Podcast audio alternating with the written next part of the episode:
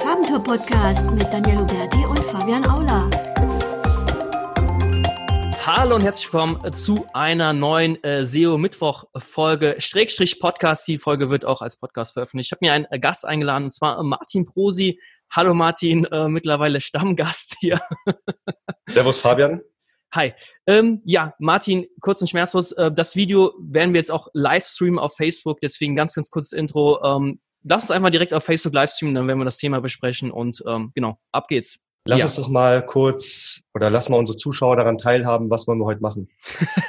ich glaube, das Thema Kalterquise ist jetzt äh, die letzten ein, zwei Tage so ein bisschen durch unsere Bubble äh, geschoben worden, das Thema. Äh, du hast auch gerade eben so schön angesprochen mit äh, Corona-Zeiten. Ähm, können wir ja gleich noch ein bisschen besprechen, was man für Akquise-Mittel eigentlich hat. Aber ganz klar, Kalterquise für Online-Marketer, Online-Marketing. Ob das das äh, heiße Shit ist oder nicht, was wir davon halten, was du äh, als ja, ich wollte dich schon als Experte, aber du hast, glaube ich, deutlich mehr Erfahrung in Kalterquise als ich. Und ja, darüber wollen wir ein bisschen quatschen. Ja. ja, okay. Also vielleicht mal ganz kurz die Rahmenbedingungen. Ne? Du hast jetzt ja ganz gut schon angesprochen. Kaltakquise ist, glaube ich, ja, erstmal vielleicht so wichtig wie noch nie. Ne? Also gerade in Krisenzeiten muss ja jedes, jede Agentur, jeder Online-Marketer eigentlich auch über diese Branche hinaus. Ne? Mhm. Muss ja irgendwie zusehen, wie sie an neue Kunden kommen. Das Problem ist natürlich, dass Kaltakquise ja immer so mit einem weinenden und einem lachenden Auge gesehen wird. Auf der einen Seite ist es, wirkt es auf viele sehr, sehr unseriös. Auf mhm. der anderen scheint es aber auch zu funktionieren. Ja, auf jeden Fall. Sonst würden es ja jetzt nicht einige machen. Also besonders halt in unserer SEO-Bubble ähm, wird die Kaltakquise ja oft mit den schwarzen Schafen verbunden. Ähm, vielleicht kommt Ihnen das nur so vor. Also wir wurden auch schon als, als SEO-Agentur, wurden wir von anderen Agenturen auch schon zweimal angerufen, hey, ob wir SEO buchen möchten. Also da stelle ich mir die Frage, hey, schauen die sich überhaupt an, wen sie da anrufen vorher? Ähm, ja, da kommen wir vielleicht mal gleich zum ersten Punkt. Lass mich da gleich mal einhaken. Also vielleicht können wir das ja erstmal als Erfahrung nehmen. Ne? Also ja. du wurdest angerufen und hattest direkt das Gefühl, dass die eigentlich gar nicht wissen, wen sie anrufen. Und ich finde, das ist ein wichtiger Punkt.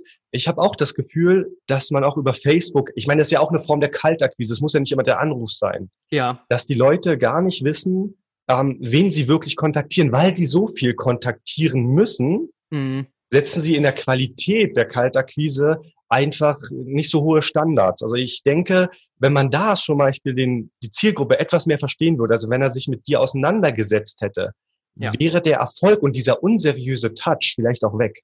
Definitiv, definitiv. Also ich glaube, man kann das seriös machen, aber ähm, viele machen das, was heißt viele, aber es kommen halt immer nur die Stories zutage, äh, wo es halt unseriös äh, gemacht wurde. Wenn man sich da nicht mal zwei Sekunden Zeit nimmt und schaut, wen ich da eigentlich anrufen, äh, das passt halt einfach nicht. Das ist halt echt bitter. Also können wir schon mal festhalten, vielleicht als erster Akquise-Tipp, sich mit dem, den man akquirieren möchte, auch auseinandersetzen. Weil ich hatte jetzt am Donnerstag oder Freitag auch wieder von so einem ja, Sales-Typen, das ist jetzt gar nicht äh, wertend gemeint, ja? ja. Also ich habe jetzt kein anderes Wort dafür. Also von so einem Sales-Typen äh, eine Facebook-Nachricht bekommen und er meinte auch zu mir, hey, hast du denn Bock auf neue auf neue Kunden. Und natürlich als Agentur sage ich da erstmal nicht nein. Ne? Es kann ja auch einen, eine große Brand sein, die irgendwie, die er mir empfehlen möchte. Also ich dachte, er will mir irgendwas empfehlen, weil er mich kennt.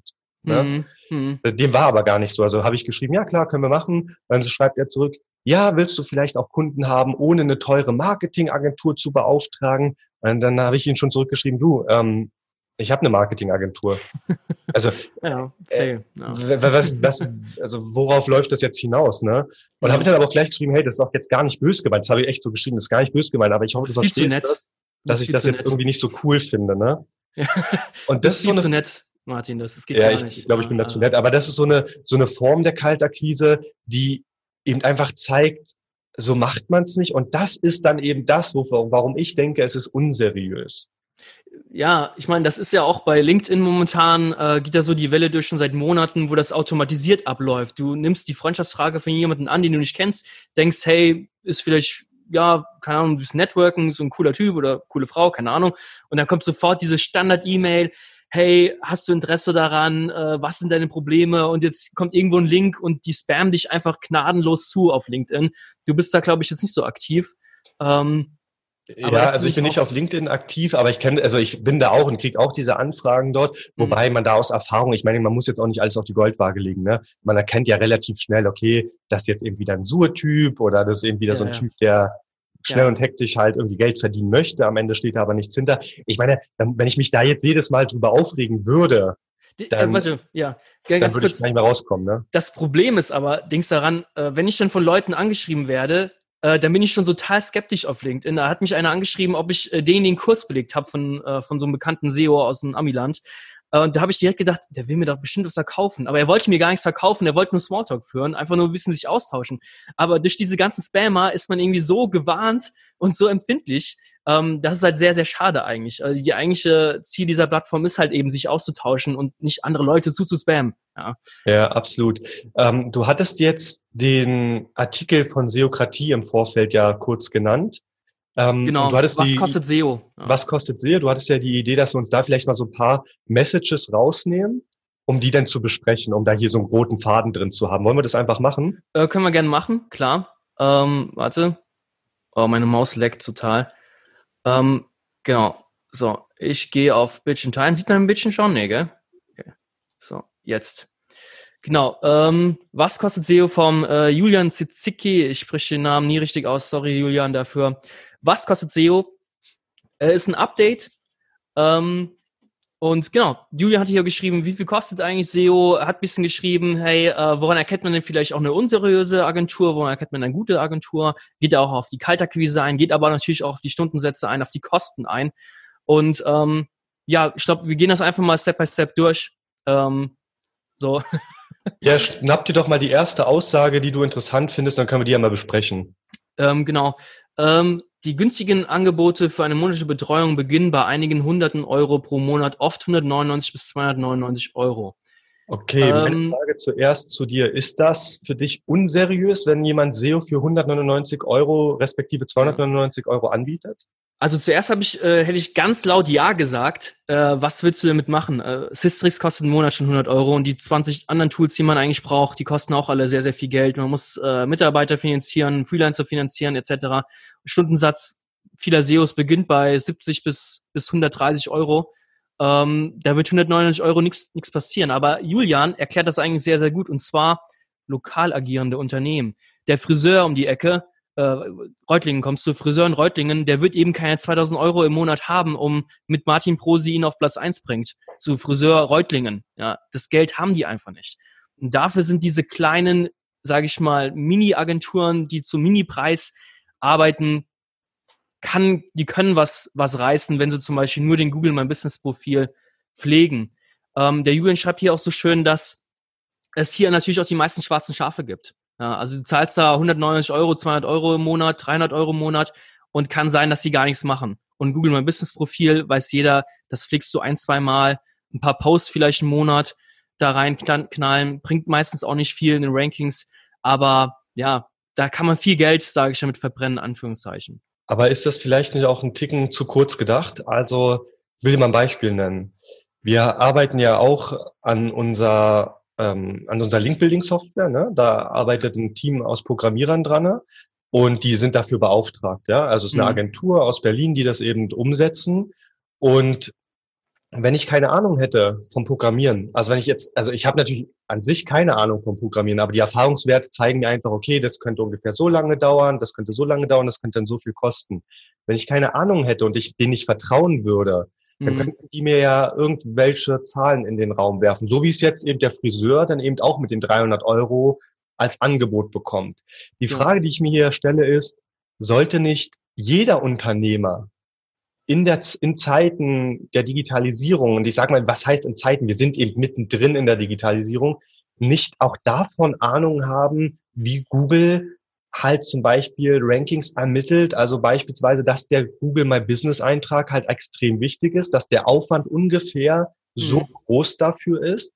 Und dann kann ich ja abschätzen, ob dieses Geld halbwegs mit mir übereinstimmt. Klar. Also ich finde, zum Abziehen ja. oder zum Betrügen gehören halt immer zwei. Der, der betrügt und der, der sich betrügen lässt. Ja, ist halt die Frage, ähm, das ist ja eine never-ending Story woran man, kennt man eine gute SEO-Agentur, dass man eigentlich selbst extrem viel Ahnung in SEO hat. So kann man eigentlich erst erkennen, ob das überhaupt Sinn macht, weil die SEO-Agentur kann, kann ja echt das Blaue vom Himmel runterbeten und es stimmt die Hälfte einfach gar nicht oder es sind Faktoren, die optimiert werden, die überhaupt gar nichts bringen. Das weißt du als Kunde gar nicht. Das ist halt natürlich, muss ein extrem großes Vertrauen sein. Ähm, was ich halt denke, ist, ähm, ich stimme den Julian komplett zu. Also, dass bei diesen Mini-Angeboten mit Mini-Budget, da sind die meisten Betrügerleiter, die meisten schwarzen Schafe einfach unterwegs. Und da stimme ich ja vollkommen zu. Klar, es braucht immer zwei, zwei Seiten. Auch der Kunde, der sich da, der nach so günstigen Angeboten sucht, der hat es vielleicht auch nicht anders verdient dann manchmal. Ja, also wir kennen ja selbst diese Anfragen, die wir manchmal kriegen, wo die Leute für, für ein paar Euro ein riesen Audit haben wollen. Das können wir einfach nicht machen. Und die geraten halt eben zurecht an solche schwarzen Schafe. Ja, definitiv. Also sehe ich auch so. Also ich finde, was ich mir wünschen würde, ich halte ja zum Beispiel jetzt hier in Reutling, weil du das, die Stadt jetzt hier ja, in, äh, ja genannt hast, halte ich ja zum Beispiel auch Vorträge so auf Unternehmertagen, auch zum Thema SEO. Also mhm. ich kann dir, ich kann dir sagen, dass das Thema SEO mit die schlecht besuchtesten Vorträge sind. Und Okay. Wenn ich dann aber seichtere Themen nehme, ja, also eher strategische Sachen, also nicht ins Operative reingehe, dann sind die Dinger voll, die Vorträge. Also was ich mir da wünschen würde, ist, dass die Unternehmer in der heutigen Zeit einfach auch ein bisschen sensibilisiert dafür werden, sie müssen sich damit auseinandersetzen. Und jetzt zum Beispiel gerade Friseure, also ich bin ja auch bei meinem Stammfriseur, ne? Ja. Und wenn ich mir da überlege, wie oft die da auch rumsitzen, also die sind ja nicht permanent am Schneiden. Also du hast ja auch viel Wartezeit. Und da könnte man sich doch auch mal parallel mit solchen Themen auseinandersetzen. Vielleicht übertreibe ich das jetzt gerade, mhm. aber irgendwie kann man die Zeit auch interessanter nutzen. Da kann man sich eben auch, weil Google so wichtig ist, damit auseinandersetzen. Ja, natürlich, klar. Es kommt auch immer aufs, aufs Unternehmen drauf an. Ähm, ja, ja, schwierig. Also ich glaube, das Schwierige ist auch, sich beim SEO zurechtzufinden. Es gibt so viele Blogartikel, so viele verschiedene Meinungen zu den Themen. Da auch die richtigen Quellen zu finden, die dir wirklich weiterhelfen. Auch diese Muße zu haben, sich da reinzukämpfen, weil das lernst du in der Regel eigentlich nicht über Nacht. Das ist halt schon ein etwas anspruchsvolleres Thema.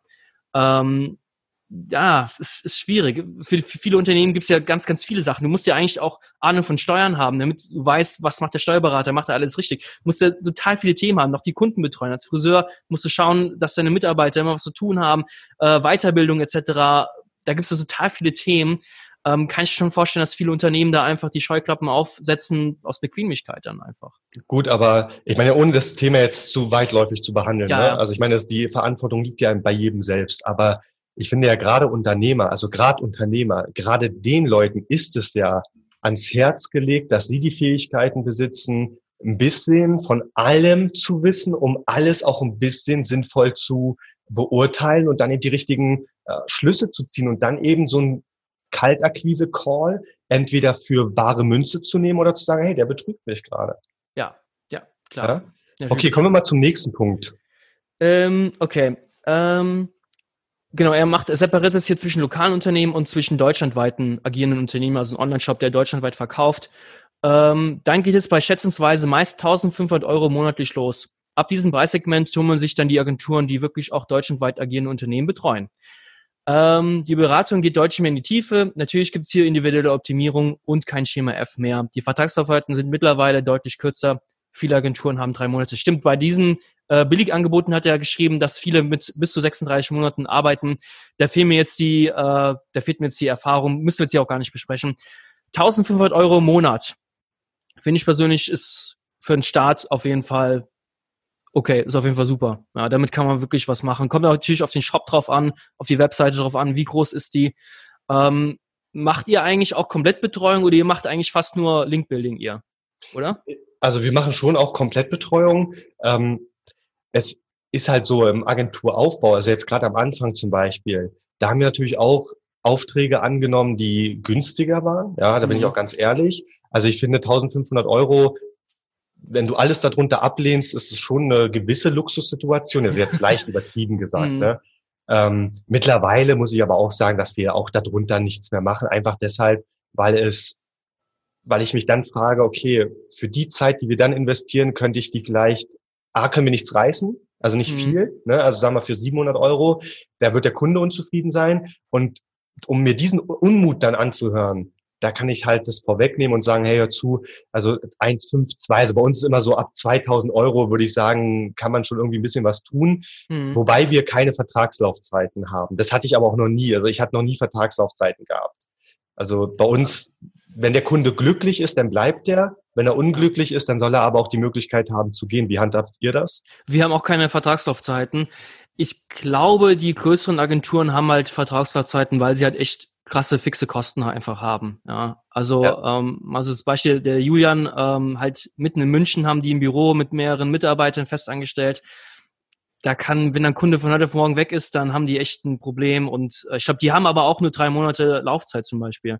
Ähm, ja. Viele größere Agenturen haben ja mindestens mal ein halbes Jahr oder noch länger sogar. Ja, also ich glaube, ich glaube, hier muss man auch nochmal differenzieren. Ne? Also genau. es gibt ja diese Friseure, es gibt so die etwas kleineren Unternehmen, das ist die Mittelständler, dann gibt es natürlich auch extrem große Unternehmen. Also desto größer das Unternehmen ist, desto mehr Budget fließt, desto sinnvoller ist natürlich auch eine Vertragslaufzeit, klar. Genau, weil man ja genau. eventuell sogar Know-how einkaufen muss, Mitarbeiter sogar einstellen muss für das Projekt und, und, und. Da kannst du natürlich nicht sagen, nach äh, einem Monat, ja, ihr dürft jetzt auch gehen.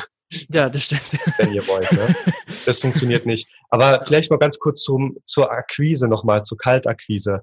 Habt ihr das in der Agentur bisher mal probiert, Kaltakquise zu machen? Also diesen klassischen Cold Call? Ja, ja, haben wir zweimal gemacht. Ähm, also an zwei Tagen haben wir es gemacht, haben wir irgendwie fünf, sechs Leute angerufen. Und ähm, meistens heißt es dann, ja, schreiben Sie eine E-Mail oder es ging, ging keiner dran. Also wir haben, glaube ich, so zwölf Leute nur angerufen. Das ist halt kein, kein wirklicher Erfahrungsschatz dahinter. Wir haben allerdings wirklich einen Kunden bekommen. Allerdings war das erstmal so, dass wir diesen Kunden for free on-page beraten haben. Also wir haben uns so auf den letzten Seiten, Seite 9, Seite 10, diverse Online-Shops angeschaut, die gut aussehen, die Potenzial haben, aber die so viele Fehler hatten, dass halt durch eine Beratung überhaupt möglich war, dass man da möglichst weit nach vorne kam. Und wir haben die ungefähr drei, vier Monate beraten for free. Also es war dann mal ein Telefonat, mal eine E-Mail, das war jetzt auch kein Riesenaufwand. Und ähm, dann sind die halt ins Thema Linkbuilding eingestiegen mit uns und dann sind die auch zum festzahlenden Kunden geworden. Das war halt vielleicht auch ein Glück. Das heißt nicht, dass jeder zwölfte Kunde da anruft, Kunde wird. Das war halt vielleicht auch ein bisschen Glück. I don't know. Und auf welche Herausforderungen bist du da gestoßen bei der Kaltakquise? Ja, ähm, also dass viele halt einfach extrem ablehnend sind. Ähm, jetzt muss man sagen, wir haben uns schon ein bisschen vorbereitet, wir haben uns schon die Seite vorher angeschaut, wir haben uns angeschaut, ist das überhaupt eine Seite, die Potenzial hat? Also jemand, der auf Platz eins überrankt, eine extrem hohe Sichtbarkeit hat, da wird es natürlich schwer, da ist ja meistens eine Agentur hinten dran. Ja, also so die, die Verlierer, sage ich schon, auf den letzten Plätzen, die haben wir uns halt angeschaut und die haben wir halt angerufen. Okay. Das war so eine Idee, äh, weiß nicht, wie ihr das so handhabt. Ihr, ihr macht ja viel Cold Calls, sage ich schon, um neue Linkquellen auch zu akquirieren.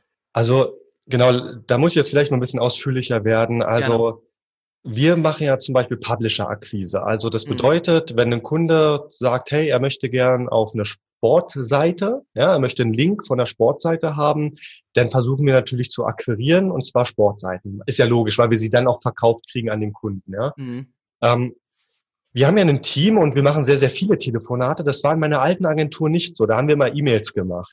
Und mhm. E-Mails, da ist die Erfolgsquote einfach extrem gering, extrem ja. gering.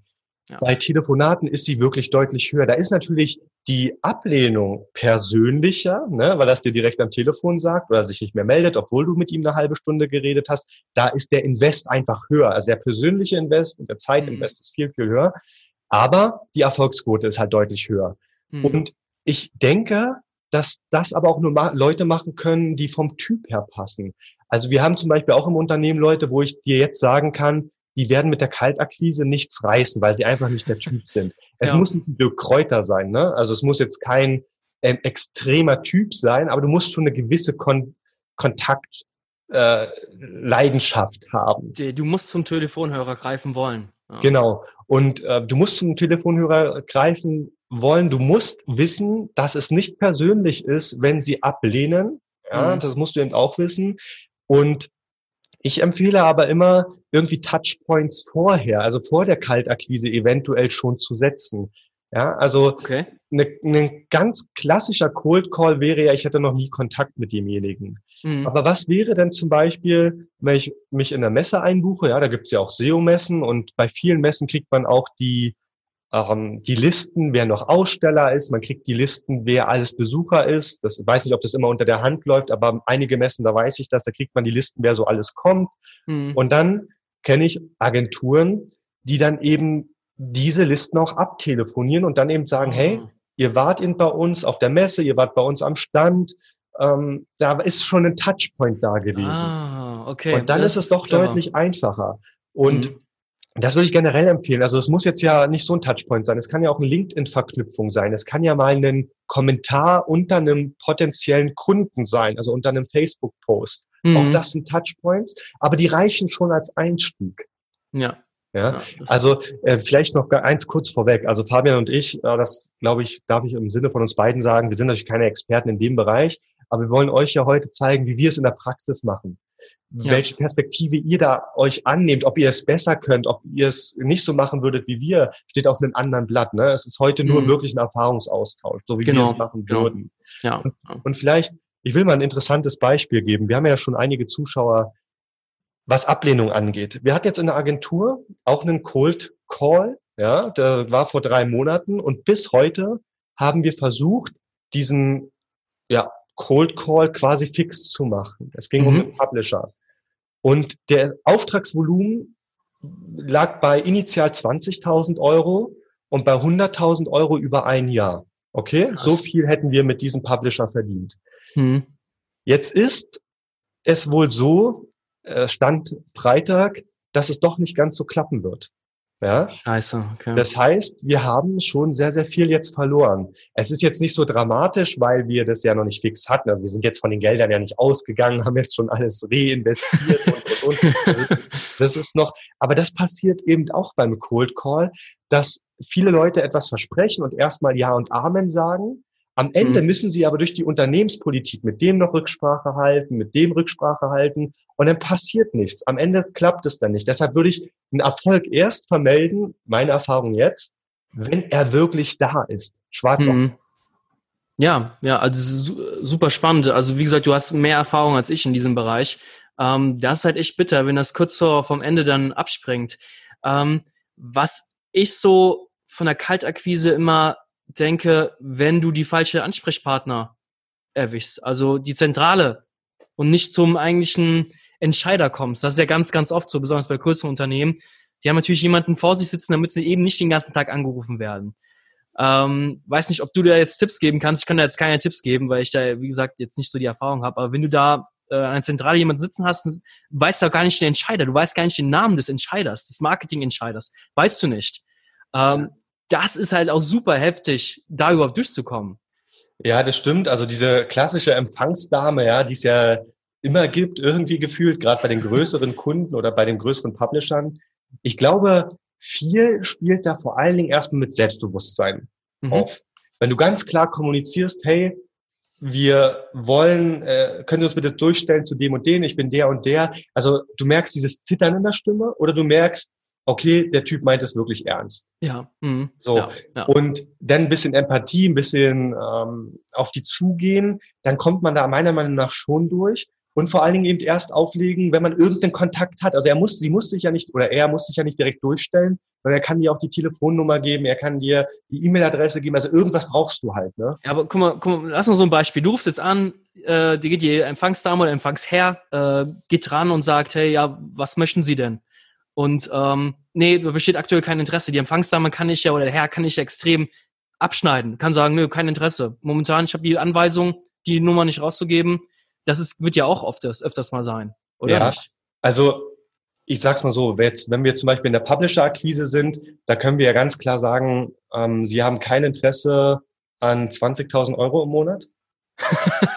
so, also ähm, wenn es ums Geld verdienen geht oder Sie haben kein Interesse, dass Sie 20 Kunden im Monat mehr bekommen oder die Konkurrenz ausstechen, okay, das wirkt jetzt ein bisschen befremdlich auf mich, ähm, wollen Sie nicht trotzdem mal den Kontakt rausgeben? Also das ist jetzt sehr äh, dominant und sehr provizierend ja. formuliert. Aber im Grunde, wenn du herausstellst, worum es dem dem Kunden eigentlich geht, warum du gerade anrufst, also was ist der Vorteil des Kunden. Du darfst halt natürlich nicht zu viel über dich selber reden, das ist klar. Aber wenn du zuhörst und ja. fragst, hey, ähm, ist das nicht ist das nicht interessant? Also gerade bei der Publisher-Akquise, Wir machen ja zum Beispiel auch Sportsponsoring. Da rufe ich relativ oft Vereine an. Mhm. Ich habe da eine Erfolgsquote von 99 Prozent, weil kein Verein, egal ja. ob da eine Empfangsdame vor ist oder nicht, kein Verein möchte sich das, ähm, das das Positive entgehen lassen. Ja, natürlich, klar. Und so ist es ja beim Kunden auch. Der will ja, natürlich will der seine Sichtbarkeit steigern. Da kann ja nicht die Empfangsdame sagen, ja, wir haben daran kein Interesse. Glaubst du, weil ich glaube, also ich sehe, ich bin völlig bei dir mit den äh, Sport, äh, besonders die ganzen Vereine, die, die brauchen ja Sponsoren und so weiter, die sind ja sehr, sehr offen da gegenüber. Aber so ein Unternehmen, äh, so ein klassisches Mittelständler, äh, Ständler, ähm, der wird halt sehr, sehr oft äh, halt eben angerufen. Da ist halt nicht nur einer, der da am, äh, im Monat anruft, der wird jeden Tag angerufen. Also wir haben, sitzen ja hier in Mettmann und wir, ich habe hier so einen befreundeten Unternehmer, der hat so einen kleinen Online-Shop, der, der verkauft so ähm, Kaffeebohnen und er hat gesagt, er wird eigentlich jeden Tag angerufen. Und jeden Tag kriegen sie die Aussage, ja, wollen sie nicht mehr, wollen sie nicht mehr verdienen, wollen sie nicht mehr Sichtbarkeit gewinnen. Und da sagt er, ja, leck mich am Arsch, nerv mich nicht. Ja.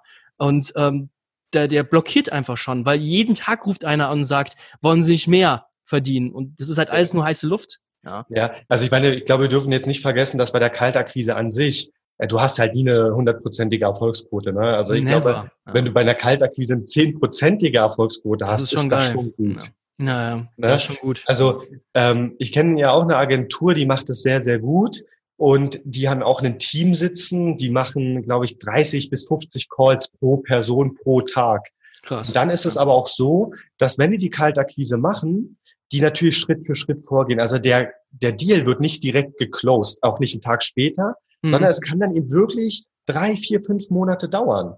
Ja? Also die rufen einfach an und sagen, hey, wollt ihr uns kennenlernen? Können wir euch irgendwie helfen oder wie, ja. wie ist da so? Also die haben natürlich schon ein bisschen bessere Kniffe, ne? Mhm. Ähm, aber die haben auch eine, schon eine Reichweite, die sind auch schon ein bisschen bekannter, die betreuen auch schon DAX-Unternehmen. Das öffnet dann natürlich doch schon den ein ja. oder die ein oder andere Tür. Klar. Aber zumindest, was ich sagen will, ist, Kaltakquise bedeutet nicht, dass du nach einem Tag sofort einen Deal geclosed hast, sondern der Prozess des Onboardings quasi, wenn man so will, ne, dass es zum Kunden wird, der ist danach genauso dran. Ja? Mhm. Und deshalb würde ich zum Beispiel empfehlen, wenn man jetzt zum Beispiel in Berlin sitzt oder in Stuttgart oder in einer größeren Stadt, dann eben auch von mir aus auf Afterwork-Partys gehen und, und, und. Auch das sind Vertriebskanäle. Also ich bin generell ein Freund, mehrere Touchpoints zu finden, immer ja. sich ins Gewissen zu rufen. Ja. Einfach als kleine Agentur irgendwo anrufen und dann mit einem Standard, äh, Standard-Skript mhm. quasi runterzuleihen und zu sagen, hey, wir sind von Impulse Q. Wollen Sie steigende Sichtbarkeit? Können Sie mir heute den Kontakt Ihres Chefs geben? Dann sagt die, äh, wissen Sie was, Sie sind heute der Dritte, ciao. Ja, genau, genau. Das so. muss man halt cleverer ausmachen. Genau, das musst du clever machen. Aber vielleicht hast du von 100 Calls zwei dabei, wo die Empfangsdame oder der Empfangsherr gut drauf sind. Es ist ein toller Tag und die lassen dich durch. Die ja. Frage ist halt, wer nicht wagt, der nicht gewinnt. Also ich kann Klar. nur, weil ich jetzt weiß, Kaltakquise ist schwer, sollte man es per se nicht ablehnen. Mhm. Ne? Es ist halt so verpönt in der SEO-Szene, weil es scheinbar eben viele schwarze Schafe gemacht haben oder immer noch machen. Das ist das äh, Problem, glaube ich, dass Kaltakquise von vielen so abgelehnt wird. Also, aber, also wenn ich mal einen Tipp geben darf an der Stelle, kurz, ich wollte dich jetzt nicht unterbrechen, Fabian, ja, aber nur weil es mir gerade äh, ja. eingefallen ist. Ne? Kaltakquise ist ja, wie gesagt, auch auf Messen. Auch das ist Kaltakquise. Hm. Und ich kann euch sagen, dass Messen bei uns den größten Umsatzboost ever gebracht haben. Jetzt musst du natürlich clever sein. Du darfst natürlich nicht auf SEO-Messen gehen und da versuchen, Kaltakquise zu machen. Wir als Linkbilder können das machen, weil da auch unsere Zielgruppe rumrennt. Ja. Aber es bringt dir halt nichts, Kunden anzuwerben, wo tausend andere Wettbewerber mit in dieser Messe sind. Ja, klar. Das bringt nichts. Das ja. ist verschwendete Zeit. Ne? Mhm. Aber warum gehst du nicht auf Messen? Ich bringe immer das schöne Beispiel ähm, auf eine Möbelmesse. Mhm. Ja? Da hast du tausende Hersteller, die auf diese Möbelmesse und geh von Stand zu Stand. Ich will dir jetzt kurz das Beispiel nennen. Also wir haben das gemacht. Wir sind drei Tage lang, haben wir vier Stunden geschlafen, ja, als Agentur. Ja, wir waren dann auf den Partys, wir waren frühs wieder am Start und respektive wirklich frühs. Also nicht bis um zwölf pennen und dann äh, hingehen, sondern frühs, pünktlich zur Messe, zum Messe-Opening bist du wieder am Start. Und dann gehst du 200 Stände ab. Und Ach. die gehst du halt ab. Mhm. Das ist Arbeit. Ja. Und aus den 200 Leuten, ich glaube, bei uns waren es 80. Ich glaube, 80 Stände waren es. Hm. Von den 80 Ständen haben wir 80 Visitenkarten. Daraus wurden mit Sicherheit jetzt 10 Kunden. Ja, gut. Und das monatliche Budget, was daraus ähm, resultiert ist, liegt aktuell bestimmt bei 40.000 Euro. Monatlich. das hat sich ja gelohnt. Ja. Aus einer Messe. Aus War einer. jetzt keine Möbelmesse wahrscheinlich. Ja, Nee, es, es war jetzt keine Möbelmesse, aber es, äh, ist ein, es spielt keine Rolle, was für eine Messe das ja, ja ist. klar. Du musst ja. halt diese Komfortzone mal verlassen und sagen, hey, ab geht's. Hin, Komfortzone verlassen. Kannst du mal einen Tipp geben, wie du da auf der Messe denn die Leute da ansprichst? Fällst du mit der Tür ins Haus oder fragst du erstmal die Leute nach ihrem Empfinden? Was, was macht ihr, was verkauft ihr und dann, oder Das wie, gut- wie machst du? Das ist ein guter Punkt. Was steht hinter so einer Messeakquise, ne? Hm. Ich kann es dir sagen. Vier Tage vorher haben wir jeden Tag zwei Stunden geübt. Ja? Okay. Wir haben zwei Stunden jeden Tag. Einer war immer der Messebesitzer ähm, oder der, der Standbesitzer Mhm. und der andere war eben von Impuls Q und der von Impuls Q hat versucht, mich zu ja, akquirieren. Und Okay. ich hatte mir vorher die ganzen Einwände natürlich überlegt, was, welche Einwände können da kommen. Hm. Und dann wurde das geübt. Und zwar zwei Stunden. Das heißt, als Tipp von mir, schreibt euch die Einwände auf, die passieren können. Ihr kennt diese Szene, ihr kennt Kunden, ihr wisst, welche Einwände passieren.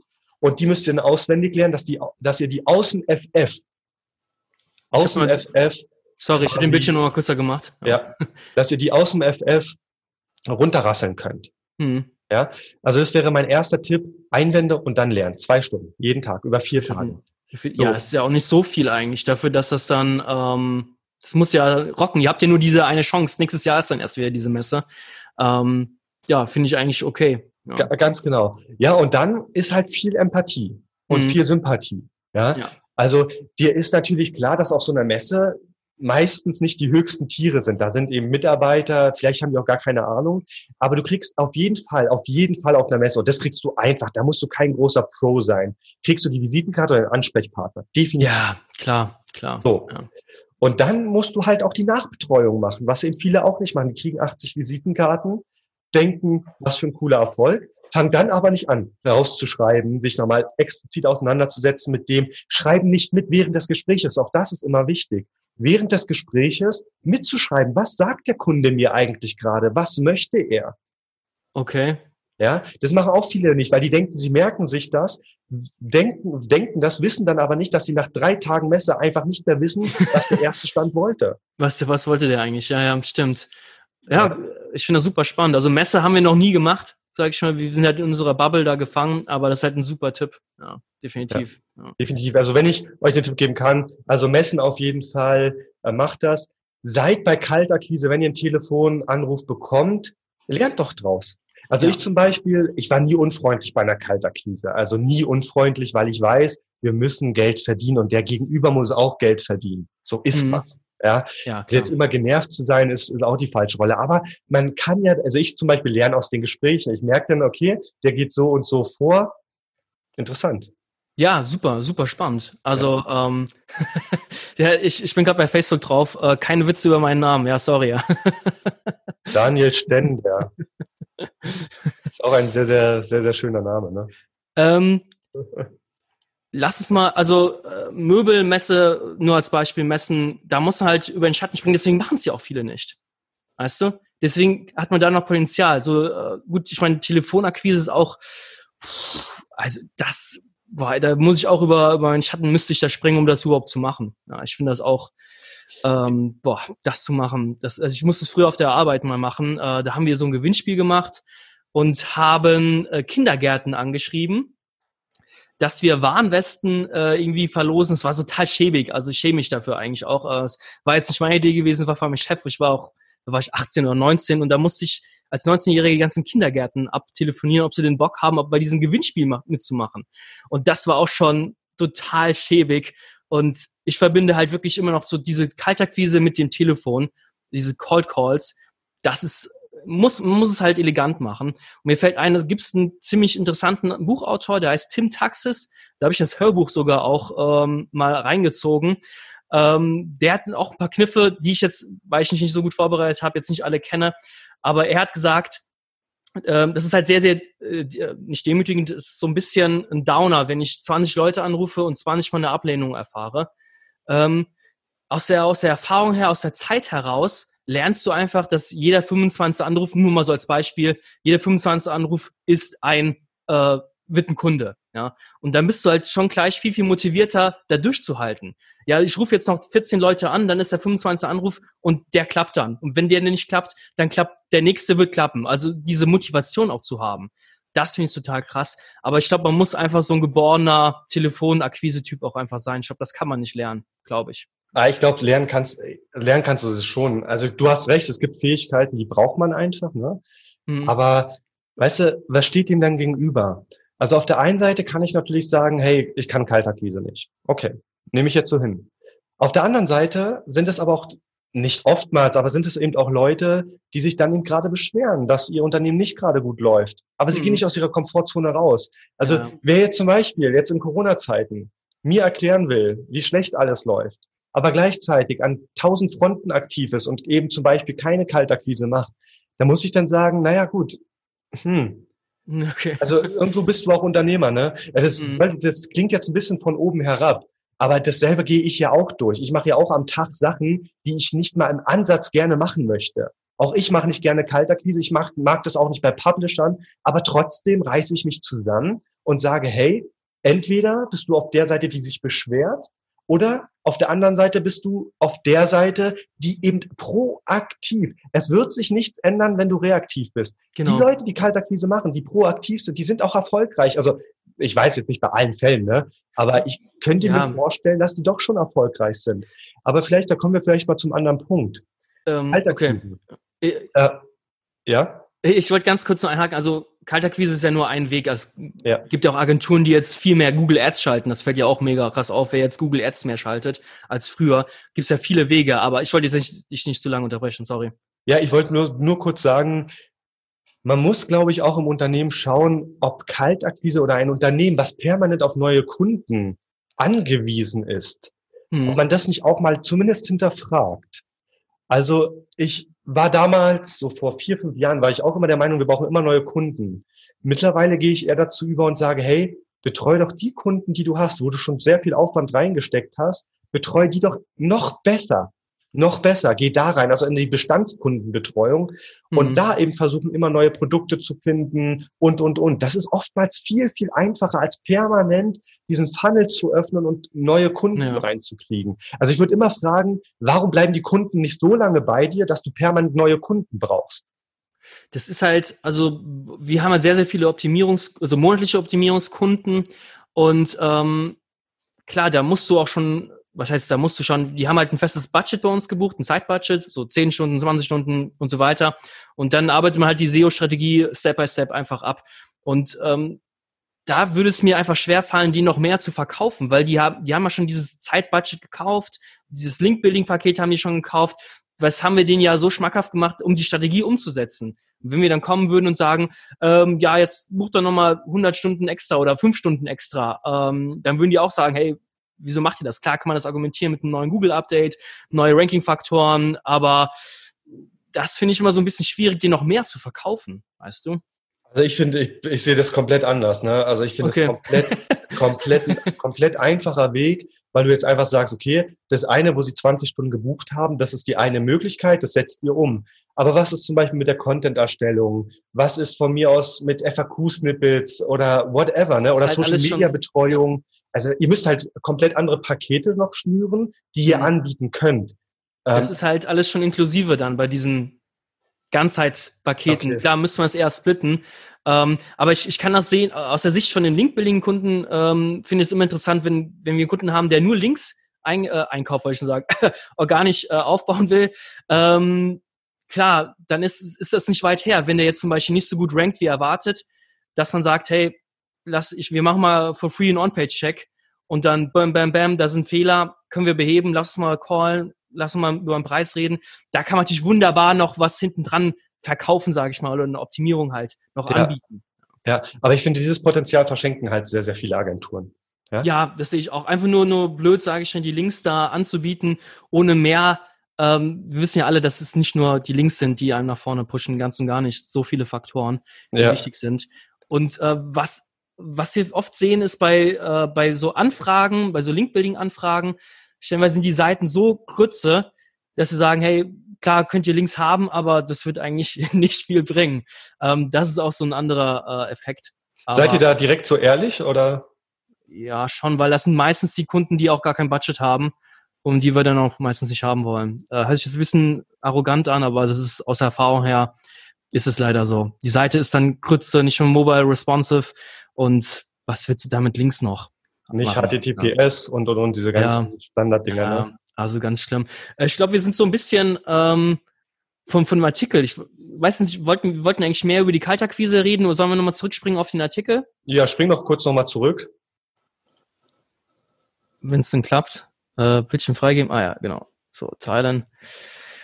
Ähm, weil der Julian hat jetzt auch über den, den äh, SEO-Stundensatz äh, gesprochen. Das ist ja auch eine never-ending Story. Ähm, so gefühlt her äh, geben viele an einen etwas höheren Stundensatz an, als sie in Wirklichkeit dann haben, so manchmal. ähm, was sind so deine Erfahrungen vom Stundensatz her? Was für ein Freelancer-Stundensatz hat so ein SEO, nach deiner Meinung und Gefühl? Ja, also ich glaube, Stundensatz ist jetzt nochmal echt ein extrem krasses Thema. Da kannst du vielleicht uns mal wieder groß machen, weil ich glaube, da werden wir uns lange aufhalten. Äh, der sollte schon groß sein. Sieht man was? Nee, ich meine, da kannst du uns wieder groß machen. Ach so, ach so, sorry. Okay, ja klar. Ja. Also Stundensatz, das ist für mich so ein zweischneidiges Schwert. Auf der einen Seite freue ich mich natürlich, wenn ich 150 Euro Stundensatz verkaufen kann. Klar, mhm. definitiv. Aber irgendwie ich, und verzeiht es mir jetzt alle, die Zuschauer dieses Video im Nachgang sehen. Ich, ich meine das jetzt echt nicht böse, aber ich kann mir, oder in zehn Jahren SEO habe ich keinen erlebt, der 150 Euro Vollzeit ausgelastet ist. Ja, das ist schon mal das mhm. Erste. Mhm. Und gerade die Leute, auch so gerade eher kleinere Agenturen. Also ich behaupte, das ist ein Mythos. Ich, ich weiß, jetzt wird es auf mich einprasseln, ne? aber ich also wenn ich voll ausgelastet bin, dann lege ich niemals, niemals über 100 Euro. Niemals. Mhm. Definitiv ja. nicht. Also wir haben damals auch ähm, Stundensätze teilweise mit 30 Euro gehabt. Ach krass. Ja, okay. also da wird man natürlich nicht von reich, ist mir klar. Und da das ist auch vielleicht nicht der optimale Fall. Aber ich glaube, die Realität, also diese Außendarstellung, ja, wir verdienen alle 100 Euro pro Stunde und 150 Euro pro Stunde und das über die ganze Agentur hinweg. Und dann kommt irgendeine Krise oder irgendwas passiert und dann kommt schon ein bisschen Straucheln, wo mhm. ich mich mhm. dann immer frage, wo sind die ganzen Gelder? Also was, was macht ihr mit diesen Geldern? Ja. ja. Also wenn du eine 20, 30, 40 Mann Agentur hast und jeder verdient irgendwie 100 Euro die Stunde, gefühlt, es ist jetzt natürlich extrem übertrieben. Aber wo sind diese Gelder? Die landen mhm. ja nicht alle beim Mitarbeiter. Ja, ja, ja. ja. Und das, das, da finde ich immer, da habe ich so ein, das, das matcht bei mir noch nicht so ganz. Was ist denn für dich ein normaler Stundensatz für so eine SEO-Betreuung? Also ich, ich kann dir sagen, ähm, wenn ich jetzt eine SEO-Betreuung buchen würde, hm. dann würde ich initial, also, also partiell, partiell, partiell. Wenn ich jetzt wirklich ein Problem habe, dann zahle ich auch ähm, 150 Euro die Stunde. Ja, mhm. wo ich mhm. einfach weiß, okay, das dauert drei Stunden, der muss mir jetzt wirklich kurz sagen, wie funktioniert das. Dann ja. gehe ich höher. Aber wenn ich jetzt Langzeit buchen würde, würde ich, also ich persönlich würde nicht mehr als 75 Euro ausgeben. Okay, okay. Ja, das ist nochmal eine Ansage. Ja. Ähm, es kommt halt darauf an, also so eine SEO-Strategie ist halt schon, da machen wir auch eine Pauschale. Da sagen wir jetzt nicht, hey, das kostet jetzt es wird jetzt zehn Stunden genau dauern, das kostet jetzt 100 Euro die Stunde. Da haben wir eine Pauschale, je nachdem, wie groß die Webseite ist. Und ähm, dann schauen wir. Also einfaches Beispiel, so ein, so ein Outreach zum Beispiel, äh, wo, wo wir halt jemanden haben, der die Leute anschreibt. Da ist halt ein Stundensatz von 30 Euro, klar. Ja.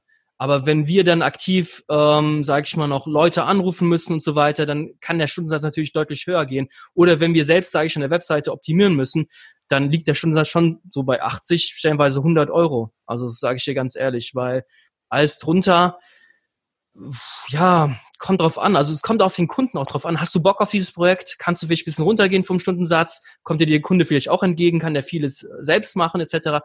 Ähm, ist auch immer so eine Sache so, so Workshops zum Beispiel, da habe ich jetzt, wenn ich für jemanden, für ein Unternehmen äh, Workshop machen muss, dann habe ich da immer bisher 130 Euro Stundensatz genommen, weil ich muss mich da wirklich extrem reinkämpfen und ich muss mich wirklich überwinden, da sechs, sieben Stunden mich vorzubereiten, sechs, sieben Stunden da Vortrag zu halten. Das mache ich nicht günstig. Ich ja. muss aber auch sagen, ich ja. mache relativ wenig Workshops deswegen, weil ja. ich einfach da einen super hohen Stundensatz habe, weil ich da auch nicht so viel Freude dran empfinde. Aber wobei, ich sage jetzt mal, das Pricing für so einen Workshop, ne, das ist ja sowieso eine, eine Sache für sich. Das ist ja Katastrophe.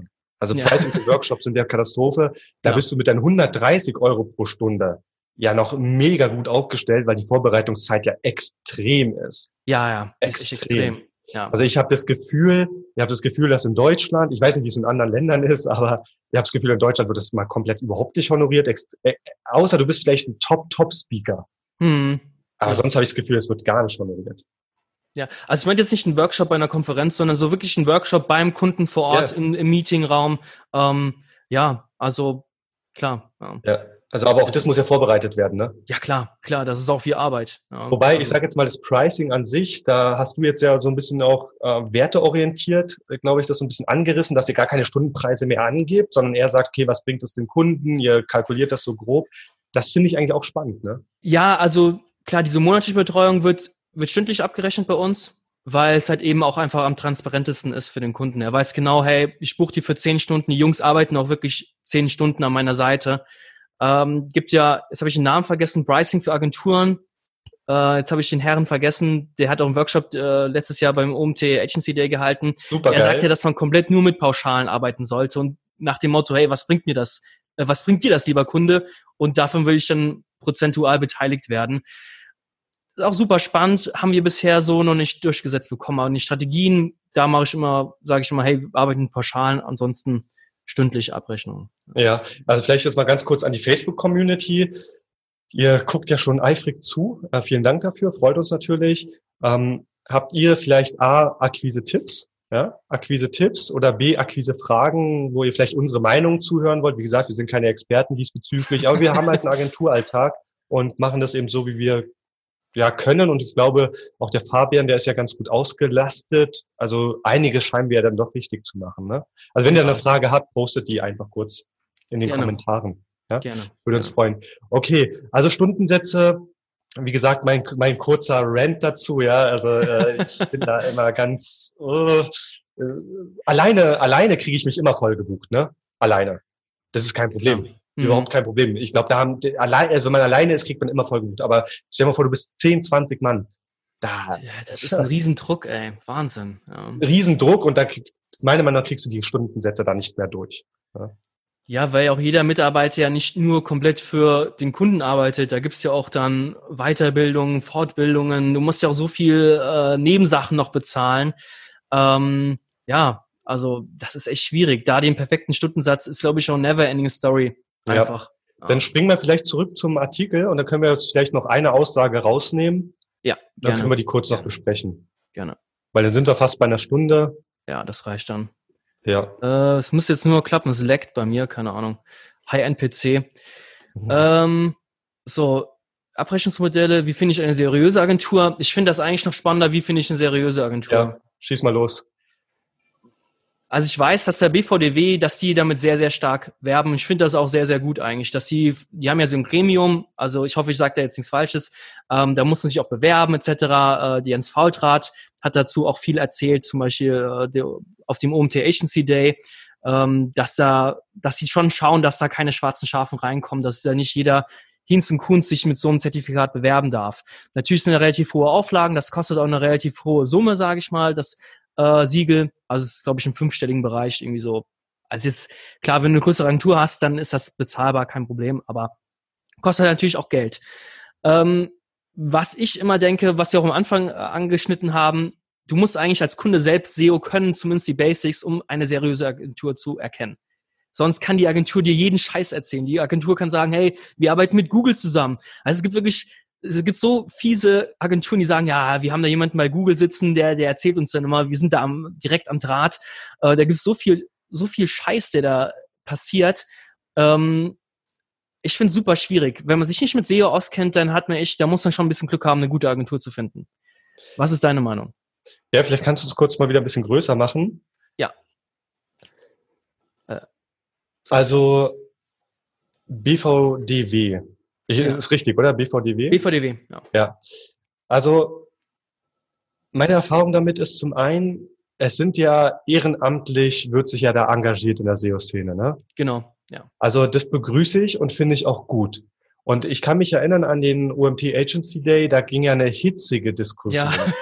ja. Also eine Diskussion, da hätte ich ja nicht mit gerechnet, dass Nee. da auf einmal so viel Kontra kommt. Das war richtig krass. Also vielleicht für die Leute, die da nicht bei waren. Ne? Es war einen, eine Podiumsdiskussion, da saß Jens Fauldraht, Martin Witte, Wolfgang Jung hat das moderiert und da ging es dann eben darum, ja, was kann der BVDW für die SEO-Szene machen, für die Online-Marketing-Szene. Ne? Mhm. Und jetzt könnte man denken, die diskutieren da einfach so ein bisschen drum. Da haben sich Zuschauerfragen ja zugelassen und da ging es dann wirklich hitzig. Also es wurde Ja. höchst krass kritisiert. Die waren schon ziemlich aggressiv. Ja. Das war teilweise sehr, sehr aggressiv. Und das erste, was mir da in so in den Sinn gekommen ist, dann engagier dich doch selber. Also das waren teilweise so solche Aussagen, wo ich mir denke, Junge, Ja. du bist weder Mitglied beim BVDW, also Mhm. du bist nicht mehr bereit, da irgendwie einen, einen Opulus zu zahlen oder whatever. Und B, schießt du jetzt dagegen, ohne dich selbst da zu engagieren. Also ich kann auch nicht auf die Politik schimpfen. Ja, man kann das schon. Also man kann schon auf die Politik schimpfen, ohne da jetzt äh, eine- in der Partei zu sein. Das Mhm. würde auch zu weit gehen. Aber irgendwie hatte, war das so krass geschossen und aus allen Seiten, wo ich mir denke, ein bisschen unterstützen müsste es halt schon. Oder wie Ja, hast ja, du das natürlich. wahrgenommen? Die, die sind ja auf der guten Seite. Die wollen ja ein Zertifikat anbieten, was dann wirklich zeigt, hey, denen kann man vertrauen. Ich glaube, weshalb viele so aggressiv reagiert haben, ist, dass die Gefahr ist, dass die Leute sich nur noch nach diesen Siegel richten. Und wenn ich aus welchen Gründen noch immer sage, hey, ich habe keinen Bock auf diese Siegel, bin aber trotzdem gut. Nur weil ich ein Siegel habe, heißt es doch nicht, dass ich jetzt hier äh, super gut bin oder, oder nicht gut. Weißt du? Und ähm, dass sich jetzt die Kunden nur noch diese Siegel ähm, speziell drauf fahren, drauf abfahren und ich aus welchen Gründen auch immer keinen Bock habe auf diese Siegel. Aber es gibt ja andere Portale, die auch diese Siegel, sage ich mal, vergeben. Ich nenne sie jetzt nicht namentlich.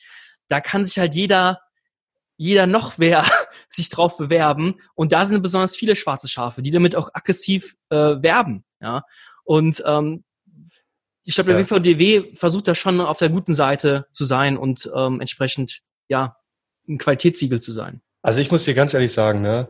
Also der BVDW, auf der einen Seite, wir reden ja über Kaltakquise und das ist ja auch ein Mittel und ein Trust-Element, um den Kunden irgendwie dann doch auf die eigene, ähm, Ja. in die, in, in, als Kunde quasi, ja, zu, Genau. Zu gewinnen. Ja. Zu gewinnen, genau, zu gewinnen. Auf der einen Seite regen wir uns auf, dass es so viele schwarze Schafe gibt. Auf der anderen Seite, da gibt es dann Möglichkeiten, sich von diesen schwarzen Schafen zu abzuheben, ja, um diese Siegel eben zu machen. Und wenn dann eben der Kunde sagt, hey, seid ihr BVDW zertifiziert, weil ich weiß, die Zertifizierung ist krass, wenn ihr die habt, Mhm. dann sprechen wir auf einer, auf einer Augenhöhe. Dann weiß ich nämlich, dass ihr wirklich Prozesse habt, die für uns und nicht gegen uns arbeiten. Ja. Ja. Also von daher kann ich das aus Kundensicht vollkommen verstehen, wenn der Kunde sagt, hey, wir brauchen ein BVDW-Siegel. Ich weiß aber auch, dass dieses Siegel nicht so einfach zu bekommen ist, was ja auch gut ist. ja, klar. Ne? Ja. Also der Prozess dahinter ist ja nicht so easy. Mhm. Ähm, Was ich allerdings auch gemerkt habe, und das ist vielleicht jetzt auch eine kritische Stimme dazu, ähm, es gibt doch das Siegel oder man verpflichtet sich, glaube ich, keine Off-Page- oder Link-Kauftätigkeiten zu machen. Oh, das weiß ich jetzt nicht, aber ich kann schon sein, dass da sowas drinsteht. Ich glaube, im Code of Conduct steht Ja. das drinne. Ja. Korrigiert mich, ist jetzt nicht in Stein gemeißelt, was ich sage, aber ich glaube, es steht drinne. Und ich hatte schon sehr, sehr viele Agenturen, die mit uns zusammenarbeiten, die diesen Code of Conduct unterschrieben haben. Ne?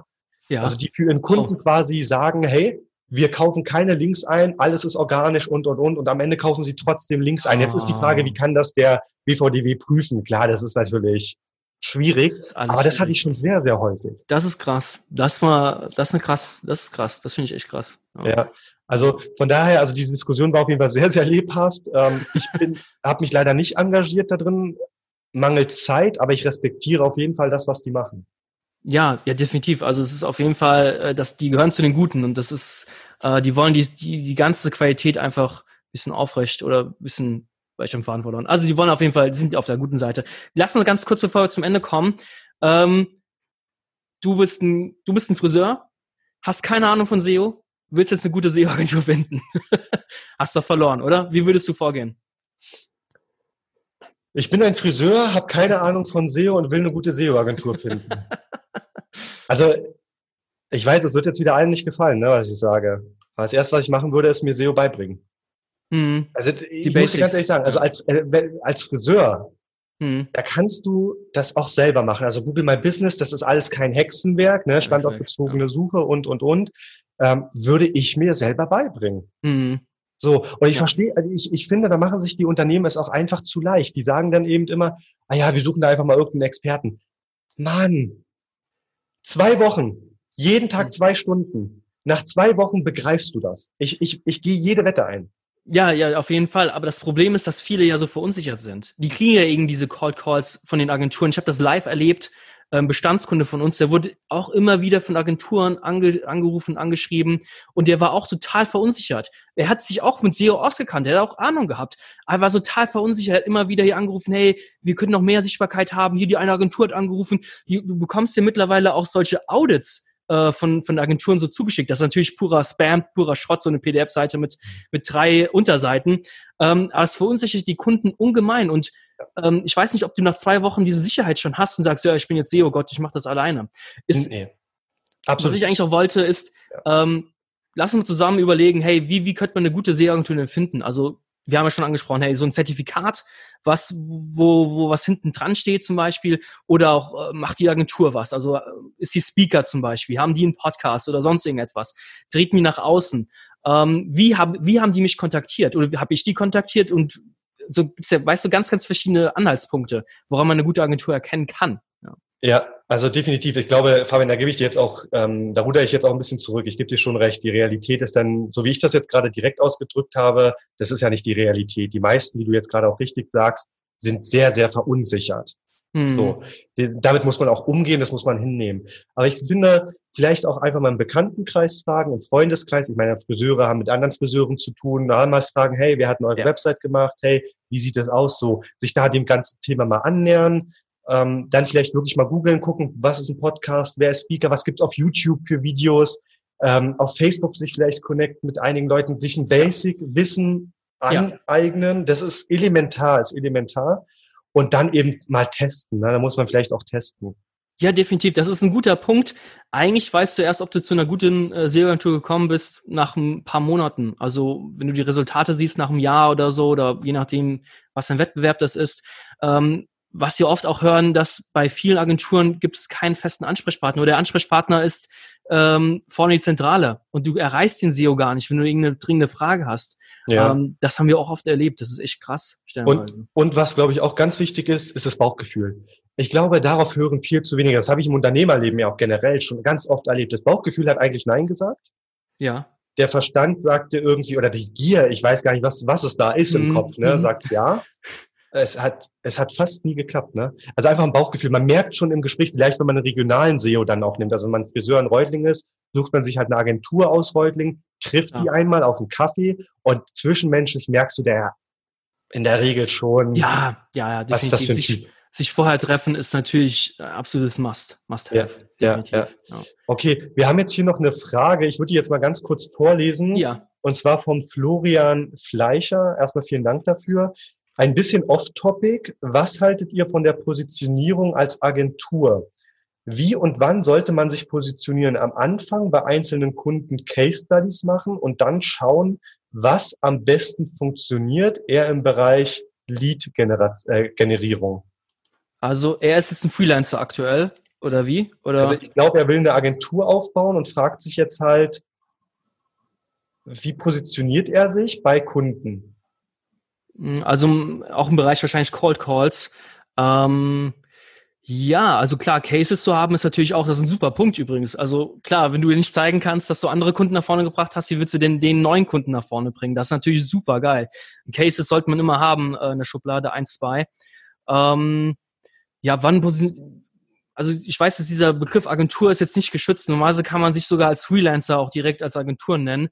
Äh, kommt darauf an, hast du denn mehrere Mitarbeiter schon, betreust du Freelancer, ähm, dann kannst du dich auch schon theoretisch als Agentur bezeichnen. Es kommt darauf an. Also, ich habe schon ein Kundengespräch erlebt, ähm, die einfach eine große Agentur haben wollten. Das war denen, alles andere war denen egal. Die wollten einfach eine große Agentur haben, die wollten große Kunden-Cases äh, sehen. Alles andere war denen egal. Und dann weiß ich nicht, ob du, wenn du jetzt nur ein paar Freelancer hast, paar kleine Mini-Cases, ob du dich dann auch als große Agentur da präsentieren kannst. Das wird, glaube ich, ziemlich schnell auffallen.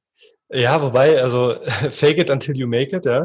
Also ich, äh, also ich bin jetzt natürlich nicht in tausend Branchen unterwegs, aber die SEO-Branche an sich, also da kenne ich schon einige Leute. Also ich will nicht sagen, dass ich das selbst nie auch gemacht hätte, ne? Also das steht jetzt nicht äh, zur Debatte. Auf, auf jeden mhm. Fall.